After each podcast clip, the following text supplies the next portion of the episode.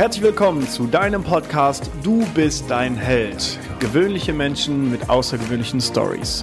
Mein Name ist Marcel Nihus und ich freue mich, dass wir zusammen an deinem selbstverantwortlichen Leben arbeiten können. Herzlich willkommen zu einer neuen Folge Du bist dein Held. Heute mit einem furchtbar interessanten Gast. Yvonne König hat mich nämlich angeschrieben und hat gesagt, Marcel, ich habe so viel zu erzählen, ich möchte unbedingt in den Podcast. Und deswegen sitzen wir heute zusammen und nehmen das Ganze auf. Ich freue mich sehr darüber, denn wir sind eigentlich Kollegen. Wir haben uns noch nie vorher gesehen oder gehört, aber wir sind eigentlich Kollegen, weil du auch Schmerzen reduzierst bei Menschen. Hast unendlich viele Ausbildungen und Weiterbildungen gemacht, hast einen medizinischen Hintergrund. Äh, du hast Kinder. Ein Kind, das wirst du gleich noch erzählen vermutlich, ist in ein, innerhalb einer Viertelstunde auf dem Beifahrersitz eures neuen Autos geboren worden. Das finde ich ja furchtbar interessant. Du selber bezeichnest dich als Bauarbeiterprinzessin, was ich vorher so noch nie gehört hast. Äh, mal gucken, ob du ein bisschen lachen wirst, ob du gerne redest, weil das sagst du auch über dich. Und äh, du hast tatsächlich eine sehr spannende Story, weil deine Anorexie nach 13 Jahren einigermaßen spontan geheilt wurde. Da freue ich mich sehr drauf. Liebe Yvonne, schön, dass du im Podcast bist und herzlich willkommen. Ja, hallo zusammen. Ähm, ja, ich bin Yvonne. Ich bin mittlerweile 32 Jahre alt und äh, habe in meinem Leben schon relativ viel erlebt und äh, ja, verlebt, äh, kann man so gut sagen. und ähm, ich freue mich dabei zu sein heute. Sehr cool. Erzähl doch mal, warum bist du auf diesem Planeten? Das ist doch eine ganz einfache Frage, oder? Die ist total einfach. Wenn man äh, richtig über diese Frage nachdenkt, dann kommen einem so viele kleine Ideen. Ich denke, so die große Hauptmission kann man überhaupt gar nicht haben, sondern äh, auf dem Planeten zu sein, bedeutet für mich, meinen Platz einzunehmen und den so gut und lebbar wie möglich äh, zu gestalten. Mhm. Und vor allen Dingen den nötigen Optimismus dabei zu haben, um sein Leben halt in vollen Zügen zu genießen. Weil das ist, wenn man respektiv, ähm, nicht respektiv, äh, wenn man rückblickend denkt, ist das Leben ja schon relativ kurz.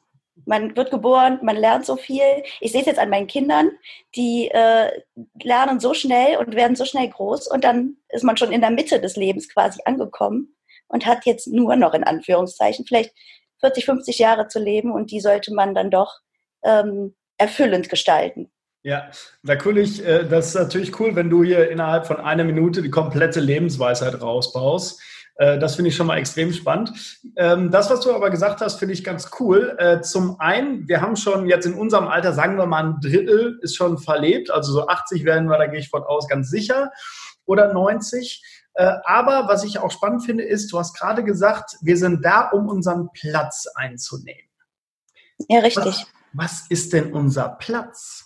Jetzt wird es direkt philosophisch.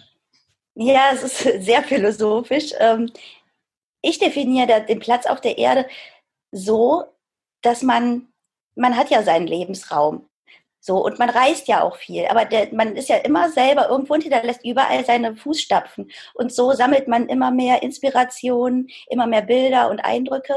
Und damit bereichern wir unseren Platz in unserem Zuhause. So, also so richtig bildlich vorstellen ähm, kann ich mir das jetzt gerade äh, nicht. Deswegen kann ich das jetzt auch nicht so gut rüberbringen. Ja, ist ja so ein bisschen, ein bisschen schwierig, bei spirituellen Sachen die ganze irgendwie mit Bildern darzustellen. Ne? Ja, genau. Lass uns mal vorne anfangen. Wer, äh, woher kommst du, was machst du und wie bist du dazu gekommen? Ich komme aus Nordrhein-Westfalen in der Nähe von Düsseldorf, wohne aktuell und ich denke auch den Rest meines Lebens jetzt in Jüchen, da wir uns vor jetzt drei Jahren hier ein Haus gekauft haben und ähm, habe jetzt hier auch meine eigene Praxis aufgebaut als Heilpraktikerin. Mhm. Ich komme ursprünglich aus Reit, das ist ein kleiner Ort, und äh, bin da auch zur Schule gegangen und habe da mein Abitur gemacht und dachte erst, studieren wäre für mich total super und habe in die Richtung Ernährungsberatung gedacht Mhm. und Ökotrophologie studiert, was dann sichtlich falsch war, weil es kam so viel Mathe vor und Mathe war wirklich ähm, mein Hassfach in der Schule und deswegen habe ich gedacht, okay, dieses Studium machst du nicht weiter und dann wollte ich Geld verdienen. Mhm. Ähm, bin dann medizinische Fachangestellte geworden, habe mich da furchtbar gelangweilt, weil der Stoff in der Schule war halt nicht das, was mich gefördert und gefordert hat. Und ähm, für Medizin hatte ich einfach keine Geduld, darauf zu warten und dieses Studium durchzuziehen, da ich zu der Zeit auch noch anorektisch war. Mhm. Und habe mich dann für ein Fernstudium zusätzlich entschieden als Heilpraktikerin und habe dann da sowohl ähm, den großen als auch den kleinen Heilpraktiker gemacht, weil es durch ein Versehen der, äh, des Prüfungsausschusses in Krefeld dazu kam, dass ich mhm. aus Versehen nur in Anführungszeichen Heilpraktiker für Psychotherapie geprüft wurde, mhm. um dann im Anschluss ähm, ein Jahr später den großen Heilpraktiker dann machen zu dürfen. Ja, genau. So, das ist äh, bisher mein Werdegang. Mhm. Cool, also es geht ja um das Thema Selbstverantwortung. Wichtig finde ich ja schon mal so als Learning, du äh, hattest eine Richtung eingeschlagen, Ökotrophologie, Ernährungsberatung, Ernährungswissenschaften mhm. und hast gemerkt, mh, hm, geht gar nicht. Dann ja. hast du den nächsten Weg eingeschlagen, medizinisch Fachangestellte, hast gemerkt, mh, hm, irgendwie doch nicht. Und bist dann quasi den, wenn wir so wollen, den dritten Bildungsweg gegangen. Ist das richtig? Ja, sozusagen. Also es war ähm, alles gleichzeitig. Also ich habe das ja gleichzeitig gemacht. Und wenn man jetzt von Selbstverantwortung spricht, genau, ich habe gemerkt, Ökotrophologie tut mir überhaupt nicht gut. Arzthelferin ist zwar okay, ist mir aber zu langweilig. Mhm. Ne, man ist ja wirklich dann, ja, ich möchte es jetzt nicht äh, durch den Kakao ziehen, aber man ist ja wirklich Handlanger mhm. und die Verdienstmöglichkeiten sind halt auch sehr gering, wenn man nicht gerade Glück hat und ähm, befördert wird zur Praxismanagerin oder so. Mhm. Und ähm, deswegen habe ich dann diesen dritten Weg dann gewählt. Genau. Okay. Jetzt finde ich es ganz spannend. Du hast gerade was von Essstörung, Anorexie gesagt. Wie mhm. ist das in einer, wenn ich es richtig verstanden habe, Magersucht, mhm. ohne Appetit oder wie das auch immer mhm. aussieht, da gehen wir jetzt gleich mal rein, ähm, dann in den Bereich Ökotrophologie, Ernährungswissenschaften zu gehen. Erzähl uns davon und dann springen wir in die Krankheit. Mhm. Also ähm, es liegt ja nahe als Essgestörte, ob, egal ob anorektisch, bulimisch oder irgendwie adipös oder Binge-Eater, beschäftigt man sich ja sehr viel mit Essen, nicht Essen, das Essen wieder loswerden, sonst mhm. äh, solche Themen halt. Und da liegt es halt nahe, dass man diesen Weg geht. Manche essgestörten Patientinnen, also ich rede jetzt von Patientinnen, da ich jetzt mhm. auch Essstörungen mir als Spezialgebiet rausgepickt habe, um diese zu therapieren. Mhm. Ähm, ja, genau. Aber man wählt das halt, wenn man denkt, ja, das ist ja dann easy going, ne? Kalorien zählen kannst du. Mhm. Machst du das mal, aber mit Mathe hatte ich dann nicht gerechnet und mit Physik auch nicht. Ja. ja. Wie alt warst du da, als du das Studium angefangen hast? Bitte? Wie alt warst du, als du das Studium angefangen hast? 19. Hm, 19. Wie lange hattest du da schon Essstörung? Seit meinem elften Lebensjahr, also acht Jahre. Okay, krass. Möchtest du darüber erzählen, wie das angefangen hat, wie so der Werdegang ist oder war? Weil ich glaube, das ist sehr, sehr spannend für die Menschen, die keinen Bezug dazu haben. Also ich kenne Menschen mit Essstörungen ähm, und ich habe da auch schon mal ein bisschen was von gehört. Aber ich glaube, für die Zuhörer ist es furchtbar interessant, mal so in einen Kopf einer Person reinzuschauen, die diese Krankheit letztendlich auch überwunden hat. Das ist ja mhm. Wichtige vielleicht dabei. Ja, also ähm, tatsächlich habe ich ähm, kurz bevor ich dann in Anführungszeichen mal wieder geheilt war, ähm, ein Buch darüber geschrieben, um das alles mal für mich zu verarbeiten, habe es aber nicht veröffentlicht. Also es, es ist noch immer auf meiner Festplatte und schlummert da, ähm, weil ja, erstens bin ich nicht ganz zufrieden damit, zweitens ist es trotzdem so ein Schritt, seine Geschichte zu veröffentlichen, aber ich habe absolut kein Problem damit, darüber zu reden. Cool. Ähm, ich habe das damals bekommen, weil ich als Kind mit vier Jahren hatte ich mal unstillbares Erbrechen und ich bin nach wie vor Emetophobiker, was heißt, ich habe panische Angst vorm Erbrechen, mhm. passend mit zwei Kindern. Also das ist natürlich Konfrontationstherapie hoch 10 für mich. Ja, genau. Und dann habe ich einfach mit elf bei dem Schulwechsel zur weiterführenden Schule habe ich mich auch so unwohl gefühlt, weil die Freunde waren andere und die Leute waren anders. Und ich habe mich nicht richtig zurechtgefunden und dann habe ich einfach aufgehört zu essen, weil ich dachte, wenn ich nichts esse, dann kann ich auch nicht brechen. Ne? Mhm. Und so hat sich das dann verselbstständigt, genau. Irgendwann war ich dann in einem kritischen Gewichtsbereich und musste ins Krankenhaus. Da wurde mir dann der Stempel Anorexie aufgedrückt. Mhm. Und ähm, in den weiterführenden Spezialkliniken habe ich dann auch richtige anorektische Patientinnen kennengelernt, also die aus diesen Stereotypbildern heraus anorektisch geworden sind. Also mhm. sie wollten dünner werden und so. Mhm. Ähm, habe mir das dann alles angeeignet und war dann quasi so eine Mischform aus Angstpatientin und an, richtige anorektischer Patientin, genau. Mhm. Okay. Ja, äh, zwischendurch, keine Ahnung, wie viele Kliniken ich besucht habe. Bestimmt mindestens zehn. Mhm. Dazwischen noch Krankenhausaufenthalte und so weiter, ja. Und dann irgendwann mit, ich glaube, ich war 21. Von jetzt auf gleich habe ich mir gedacht, so, ich habe keine Lust mehr darauf, ich esse jetzt einfach. Und dann habe ich es gegessen und dann war gut. Keine Ahnung, was der Auslöser war. Auf jeden mhm. Fall habe ich richtig Glück gehabt, weil das passiert den wenigsten. Ne? Vor allen Dingen, wenn es so lange war. Mhm. Lass uns noch mal kurz in die Zeit von deinem äh, vierjährigen Ich gehen. Das heißt, du hattest eine unstillbare. Hörst du mich? Hallo? Hm. Ah. Leider eingefroren hier. Hast du Internet? Hallo? Ich habe dich nicht gehört. Warte mal. Vielleicht liegt es an mir. können das gleich rausschneiden, das ist kein Thema. Hörst du mich? Jetzt höre ich dich wieder. Okay, perfekt. Ich mal auf die Uhr, Viertelstunde. Okay. Äh, geht es jetzt wieder? Ja. Perfekt. Okay. Äh, irgendwo einen kleinen Hänger im Internet. Ähm, äh, ich schneide das später oder ich lasse es. Ja, super. Okay, also lass uns noch mal bitte in dein vierjähriges Ich springen. Das heißt, du hattest ein Erbrechen. Mhm. Über was für einen Zeitraum? Wie muss ich mir das vorstellen? Boah, das fing irgendwann abends an. Das ging fast die ganze Nacht. Und da musste ich halt auch ins Krankenhaus. Und ähm, dann haben die Ärzte im Krankenhaus mir damals gesagt, ich muss meiner Mutter jetzt immer alles zeigen, was ich esse, ähm, damit das nicht mehr kommt. Mhm. Und so fing mein kontrolliertes Essverhalten mit vier Jahren schon an. Wow. Was ist ja. denn passiert, dass du die ganze Nacht dich erbrechen musstest? Das weiß keiner. Mhm. Okay, das also heißt, also entweder habe ich was Falsches gegessen oder ein Virus war es wohl nicht.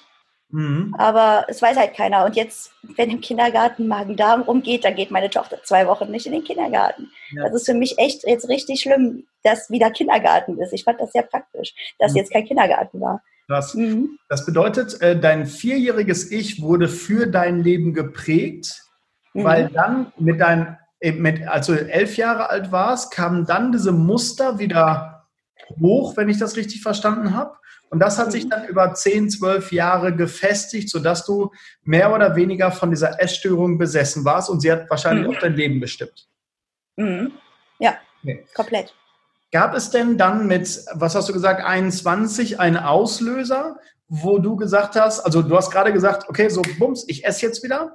Aber mhm. gab es da irgendwie einen Moment, wo du gesagt hast, okay, ich habe, weiß ich, einen tollen Menschen kennengelernt oder es gab ein schönes Erlebnis oder irgendwie was? Oder war das einfach so, ein, so eine Eingebung? Das war einfach spontan. Ich stand, ich weiß noch genau, ich stand beim Bäcker und wollte wie üblich mein trockenes Brötchen kaufen und ich sah diese Puddingteilchen da liegen mhm. und ich fand die so geil, dass ich gedacht habe, so, du kaufst dir jetzt eins und isst das, ja, und dann war irgendwie diese Blockade im Kopf gelöst. Mhm. Und Wahnsinn. ich habe mich da selber, keine Ahnung, nicht richtig wiedererkannt und das ist ja dann in dem Moment, hm, wer essgestört ist, weiß das. Wenn du dieses Teil, was du dann da vor dir liegen hast, wirklich isst, danach, du fühlst dich ganz anders es ist so, tja, so unreal erstmal. Natürlich hat der Kopf dann immer noch Angst, dass man jetzt von jetzt auf gleich 20 Kilo zunimmt und unförmig wird oder ähm, dass man total die Kontrolle verliert. Aber es ist ja nicht so. Wenn man es mhm. immer wieder so dann macht, dann weiß man ja, dass es irgendwann sich normalisiert alles. Ja, was war so dein tiefstes Gewicht als erwachsene Frau äh, mit dieser Krankheit? Ja gut, ich war ja da äh, erwachsen. Äh, ja, das war, gilt das ab 18 oder in der generellen essgestörten ja, Karriere? Das Wachstum auf. Da bist du dann 16, 17, 18, das Wachstum ja. auf. Wie viel Kilo hattest du da? Mit 16, ich glaube 18 Kilo oder so. 18? Mhm. Mit 12 hatte ich 13 Kilo. So viel wiegt meine dreijährige Tochter jetzt. Ja. Ach. Ich war zwar immer klein, ich ja. bin auch deswegen nicht weiter gewachsen. Ich wäre sonst 1,70 groß geworden. Ich bin jetzt nur 1,57. Wow, krass. Das ist wirklich heftig, ja. Das wiegt ein Bein von mir aller Voraussicht nach. Ja. Verrückt. Okay. So, und dann hat es Klick gemacht. So, und dann mhm. hast du angefangen, oder du warst schon dabei, Ökotrophologie zu studieren, oder dann warst du vermutlich War schon. fertig schon mit Ökotrophologie. Cool, okay. Und dann, wie ist dann dein Leben verlaufen? Was hat das mit dir gemacht, als du wieder normal gegessen hast? ich habe endlich mein Leben gelebt. Also ich habe dann endlich mal Leute um mich herum wahrgenommen. Ich hatte bis dahin, ja gut, ich hatte einen Freund dann kennengelernt in der Berufsschule, mit dem wohnte ich dann auch zusammen. Ähm, aber ich habe dann wieder Sachen gemacht, wo ich dann endlich wieder für Kraft hatte. Freizeitparks, Urlaube, selbstständig irgendwie in die Stadt gefahren, ohne dass ich meine Eltern dabei haben musste, mit 21. Das kann man sich ja nicht vorstellen, ne? Aber äh, die waren halt unsicher, dass mir irgendwas passiert, also durfte ich nirgendwo alleine hin. das war die völlige Kontrolle von außen. Ich habe dann endlich gesagt, so, ich nehme jetzt meine Sachen selbst in die Hand und regle alles. Und dann bin ich ausgezogen, auch endlich. Ähm, zwar dann mit meinem Freund zusammen, aber gut, das war ja dann mehr oder weniger sehr alleine. Ähm, ja, dann habe ich meine Ausbildung beendet und mein Studium beendet und dann äh, habe ich mich getrennt. bin dann in meine eigene alleine Wohnung gezogen mhm. und mit meiner Katze und äh, habe dann wieder den Job gewechselt nach der Ausbildung und äh, ja, habe mich ein bisschen ausgetobt. Und jetzt bist du halt auch mal feiern gegangen. Und jetzt bin ich Heilpraktikerin. Ich bin zwar auch noch Arzthelferin. Moment, ich bin auch noch Arzthelferin. Ähm, das mache ich aber wegen der Kinder nur Teilzeit, ne? Mhm. Ja. Okay, das verstehe ich. So, und jetzt bist du endlich im Leben angekommen, bist Heilpraktikerin. Ja. Und wie sieht jetzt dein Alltag aus?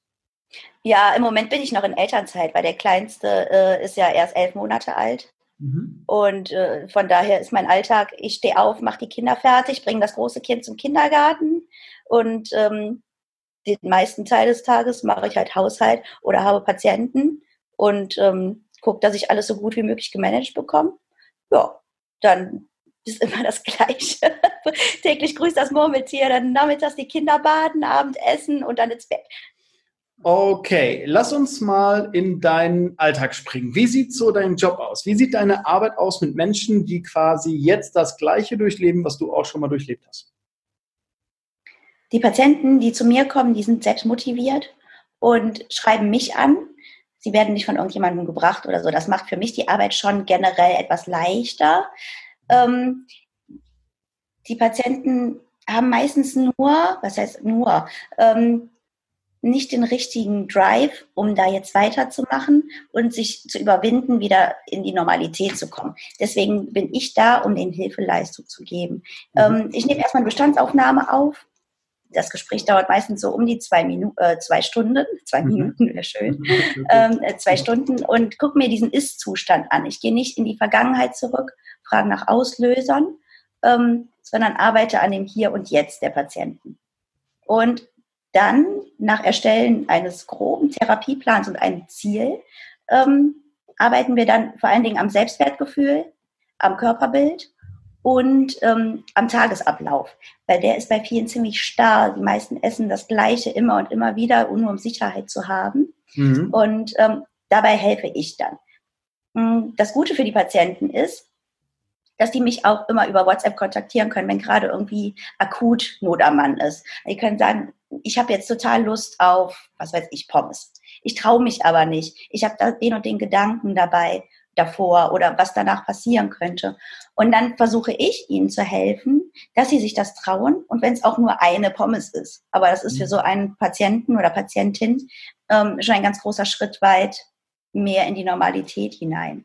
Mhm. Ich hatte eine Patientin, der habe ich sehr gut helfen können, aber zu Anfang musste ich auch erstmal die Verantwortung abgeben, da ihr BMI auch sehr, sehr, sehr, sehr niedrig war. Mhm. Ähm, diese Patientin hat aber mittlerweile schon elf Kilo zugenommen, ja. ist jetzt nochmal zum Verfestigen in einer Spezialklinik, aber ähm, das ganze Gedankengut hat sich schon sehr zum Positiven verändert, muss ich sagen.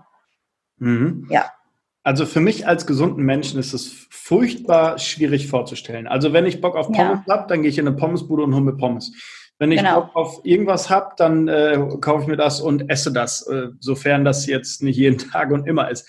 Aber ähm, was geht denn in einem Menschen, in einem Patienten vor, der äh, in diesem Krankheitsbild der Magersucht oder vielleicht auch der Bulimie ähm, ja mehr oder weniger gefangen ist. Also was passiert dann im Kopf? Das ist wirklich schwierig zu erklären. Ich kann es mal ähm, ein bisschen anschaulich erklären. Und zwar, ähm, man hat ein ganz furchtbares Gedankenkarussell und einen Gedankensalat in seinem Kopf, ähm, gemischt aus Schuldgefühlen, Angst, Kontrollverlust, Angst, ähm, vor allen Dingen Angst zuzunehmen. Mhm. Dann diese Sicherheit abgeben. Ich habe jetzt immer äh, zum Beispiel Toast mit Frischkäse gegessen. Wenn ich jetzt aber Toast mit Marmelade esse, dann passiert irgendwas Schlimmes. Also schlimm mhm. ist ähm, in dem Bereich dann meistens eine unkontrollierte Gewichtszunahme. Das mhm. sind Gedanken, die sind so nicht greifbar und auch total unreal. Aber es ist ja bei jeder Angst so, ähm, dass das nicht wirklich ist. Ähm, zudem kommt dann noch der ständige Gedanke, okay, was kann ich jetzt machen, um meine Kalorien wieder loszuwerden? Entweder die einen machen halt übertrieben Sport, gehen laufen, hm, sind so furchtbar zappelig, die anderen halt erbrechen sich. Das ist dann entweder Anorexie mit einer ähm, bulimischen, mit einem bulimischen Zug. Mhm. Das nennt man in Fachkreisen halt auch anders, aber ich sage es jetzt mal so. Mhm. Ähm, dann die klassischen Bulimiker, die nach tagelangem Nichts essen, dann in sich reinstopfen bis zum geht nicht mehr und dann erbrechen. Dann gibt es welche, die essen Abführmittel wie Smarties. Mhm. Dann gibt es welche, ähm, die essen halt nur wenig oder nichts. Oder mhm. dann wieder wenig. Also das ist so ähm, total unterschiedlich. Ne? Die andere Seite sind dann natürlich die Adipositas-Patienten. Die ja. können nicht aufhören zu essen. Ja, lass uns da mal, äh, lass uns da mal bei diesem Krankheitsbild bleiben. Also ich persönlich finde es furchtbar spannend, vor allen Dingen, weil ich Bereiche immer spannend finde, mit denen ich kaum Berührungspunkte habe. Also mhm. äh, ist ja so beim Autounfall, dann äh, fahren wir da dran vorbei und gucken uns das wie so Deppen an, einfach weil wir es vorher noch nie gesehen haben und finden es spannend. Und ich finde mhm. es jetzt persönlich extrem spannend, mal ähm, in so ein, in einen Kopf hereinzuschauen, hineinzuschauen von einer Person, die das komplett durchlebt hat. Also ähm, dein Alltag bestand also daraus, möglichst wenig zu essen und dich viel zu bewegen, damit du schlank oder dünn bleibst, vielleicht sogar dürr bleibst. Ist das richtig? Ja, genau. Mein Ziel war das aber nie. Das war so eine Begleiterscheinung. Mhm. Aber ich sag mal, für die klassische anorektische Patientin ist das so, ja. Okay. Und was machst du jetzt mit deinen Patienten und Patientinnen aktuell nach der Anamnese und äh, nachdem du versucht hast, den Alltag für die neu zu strukturieren? Ja, also auf jeden Fall die Arbeit am Körperbild, weil mhm. das ist ein ganz, ganz großer Punkt und der wird auch wahrscheinlich nicht, ja, selten geht der ganz weg. Ähm, meistens bleibt dann immer noch eine Körperbildstörung bestehen, auch wenn die Leute wieder normalgewichtig sind. Ähm, mhm. wir arbeiten am Körperbild, das heißt, ähm, man macht Fotos in verschiedenen Positionen und mit verschiedenen Klamotten an. Man legt zum Beispiel ein Seil um den Körper, wenn die Patientin liegt, um, mhm. dass sie dann wirklich mal bildlich vor Augen hat, wie dünn sie eigentlich ist. Die meisten glauben das nämlich gar nicht. Oder das gleiche geht auch halt mit einem großen Plakat und man malt die Silhouette um. Mhm. Ähm, dann vor allen Dingen Selbstwahrnehmung, da hilft halt zum Beispiel Arbeit mit Igelbällen und ich mache da auch dann Massagen bei den Patientinnen, mhm. dass die sich erstmal selber wieder fühlen und merken, wie dünn die Haut ist und wie viele Knochen da einfach sind. Mhm. Und ähm, so finden die dann erstmal wieder zurück zu sich selbst, zurück mhm. zu ihrem eigenen Körper, weil man steht quasi neben sich. Ja, das verstehe ich. Ähm, jetzt ist für mich als Coach ist jetzt die Frage, ähm, welche Auswirkungen oder wie nachhaltig ist die Veränderung des Alltags zum Beispiel? Da sind wir ja im verhaltenstherapeutischen Bereich. Und mhm. wenn jetzt äh, du zum Beispiel so ein Seil um den Bauch legst, dann kommt dabei raus, oh mein Gott, du hast nur, das bist du im, im Umfang. Ähm, mhm. Da ist jetzt meine Frage, das sind ja sehr rationale Fakten. Bringt mhm. das den Menschen was, wenn sie rational verstehen, du bist Sie sind sehr, sehr dünn. Das wissen die ja natürlich. Aber sie sehen sich ja nicht so. Das ist da ähm, erstmal den richtigen Spiegel vor Augen zu halten, weil sich selbst im Spiegel ähm, sehen ja nicht, wie dünn sie sind. Mhm. Ne, man sieht sich immer viel, viel dicker als, dicker, als man wirklich ist. Und okay. das ist erstmal dieses, ich bin ein Mensch, ich ähm, stehe halt auf Fakten. Mhm. So, und so arbeite ich auch mit den Patienten. Und dann wiederum ähm, ist es dann in der Therapie wichtig, mit Bildern zu arbeiten. Also ich kann es jetzt, weil ich jetzt hier kein lebendiges Beispiel ähm, habe, ähm, zum Beispiel, was kann ich denn sagen? Ähm, die Patientin soll sich ihre Angst vor dem Essen in einem Bild vorstellen. Was wäre das? Und wenn mhm. die jetzt zum Beispiel sagt, ich habe einen Knoten im Bauch, ich fühle mich einfach nur aufgebläht und vollgefressen, dann soll sie sich halt auch diesen Knoten wie so ein dickes Tau vorstellen, was zugebunden ist. Und mhm. dann aktiv ähm, mit ihren Gedanken dieses Bild im Kopf, diesen Knoten öffnen. Mhm. Und tatsächlich bringt das was, wenn man sich das so aktiv, das ist wie so eine Art Selbsthypnose. mhm. ähm, sich das vorstellt, kann man diese Befreiung im, im Magenbereich dann auch spüren. Mhm. Wahnsinn. Also ich persönlich finde es jetzt gerade mega, mega spannend, weil da gibt es halt einmal das Herz in meiner Brust, was sagt, okay, ich verstehe dann besser, wie ich aussehe, also dass ich so extrem dünn bin als Patient. Das verstehe ich dann. Die Frage ist nur, kriege ich es damit geändert? Weil wenn ich jetzt zum Beispiel ähm, auch auf, in anderen Bereichen das Ganze habe. Äh, ich verstehe jetzt, dass ich weniger essen soll. Ich verstehe in deinem Bereich, dass ich mehr essen soll. Ähm, bei Schmerzen oder bei Übergewicht verstehe ich, dass ich mich mehr bewegen muss. Nur die Frage mhm. ist dann, machen die Leute das? Also. Das kommt drauf an. Mhm. Ähm, natürlich ist es schwierig und in 80 Prozent der Fällen geht das auch erstmal nicht. Mhm. Äh, weil einfach noch diese Blockade im Kopf ist. Also es da kann ich den Leuten tatsächlich nicht helfen, außer ähm, ich würde jetzt sagen, so zum nächsten Termin bringen Sie jetzt Ihr Essen mit, was Sie unbedingt probieren sollen und wir probieren das zusammen. Manchen hilft das, mhm.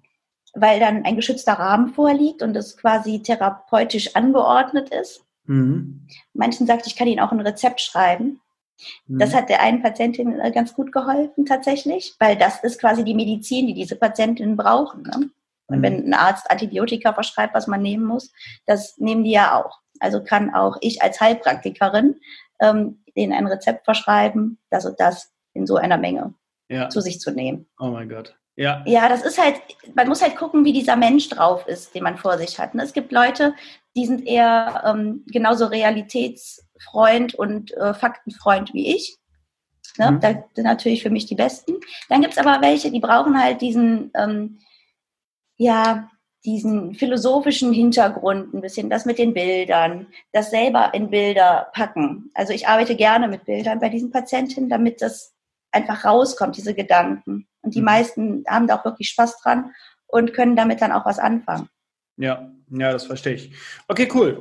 So, ähm, was ist denn dein Ziel? Wo möchtest du denn hin? Also, äh, du hast jetzt eine wirkungsvolle Methode entwickelt, wo die einfach den, du arbeitest hauptsächlich mit Mädchen oder Frauen zusammen, wenn ich das richtig verstanden habe? ja. äh, die denen hilft. Wo möchtest du denn noch hin? Also was ist so dein Ziel, dein Lebensziel auch in den nächsten Jahren? Ja, ich möchte auf jeden Fall ähm, meine Kenntnisse weiter ausbauen. Und ich hatte auch überlegt, ähm, irgendwann, wenn ich wieder Zeit habe, vielleicht mal eine Weiterbildung ähm, zum Hypnose-Therapeuten zu machen. Mhm. Weil ich finde, übers Unterbewusstsein geht halt noch viel mehr als übers Bewusstsein. Und ich mhm. bin kein Freund von Verhaltenstherapie. Mhm. Ähm, mein Ziel ist es einfach, den Leuten, wo ich genau weiß, dass sie wirklich Hilfe möchten und dass sie was ändern möchten, denen so ein Stück weit zu helfen, dass sie es dann auch schaffen. Mhm. Und dass sie das überleben, vor allen Dingen. Okay, ja, das ist auch ein wichtiger Punkt tatsächlich. Okay, cool, spannend. Sag mal, ähm, du hast im Vorfeld schon mal so eine Frage gekriegt. Angenommen, du bist jetzt 99 Jahre alt. Welche spannende, lustige oder traurige Story aus deinem aktuellen Leben, unabhängig von der Magersucht, würdest du denn gerne an andere weitergeben? ähm, eine lustige Story. Ähm, ja, tatsächlich war die Geburt von meinem zweiten Kind sehr lustig. Geh mal darauf weil, ein. ich hab's nur gelesen. Was denn? Geh mal was darauf denn? ein, ich habe es nur gelesen im Vorfeld. Äh, ja, das war, äh, die Schwangerschaft war super, im Gegensatz zur ersten. Und ab der 30. Woche hatte ich vorzeitige Wehen in Dänemark im Urlaub. Und ähm, da drohte dieses Kind schon zu kommen.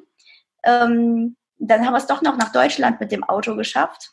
Und dann wartete ich fast zehn Wochen darauf, dass dieses Kind nun endlich kommt und hatte schon, ich glaube, sechs Wochen vorher immer wieder Wehen, wie ähm, so, wenn die Be Geburt beginnt. Mhm. Also war ich sechs Wochen im Wartezustand und dachte mir schon, boah, wenn das keine Sturzgeburt wird, naja, dann ging es morgens um fünf los irgendwann.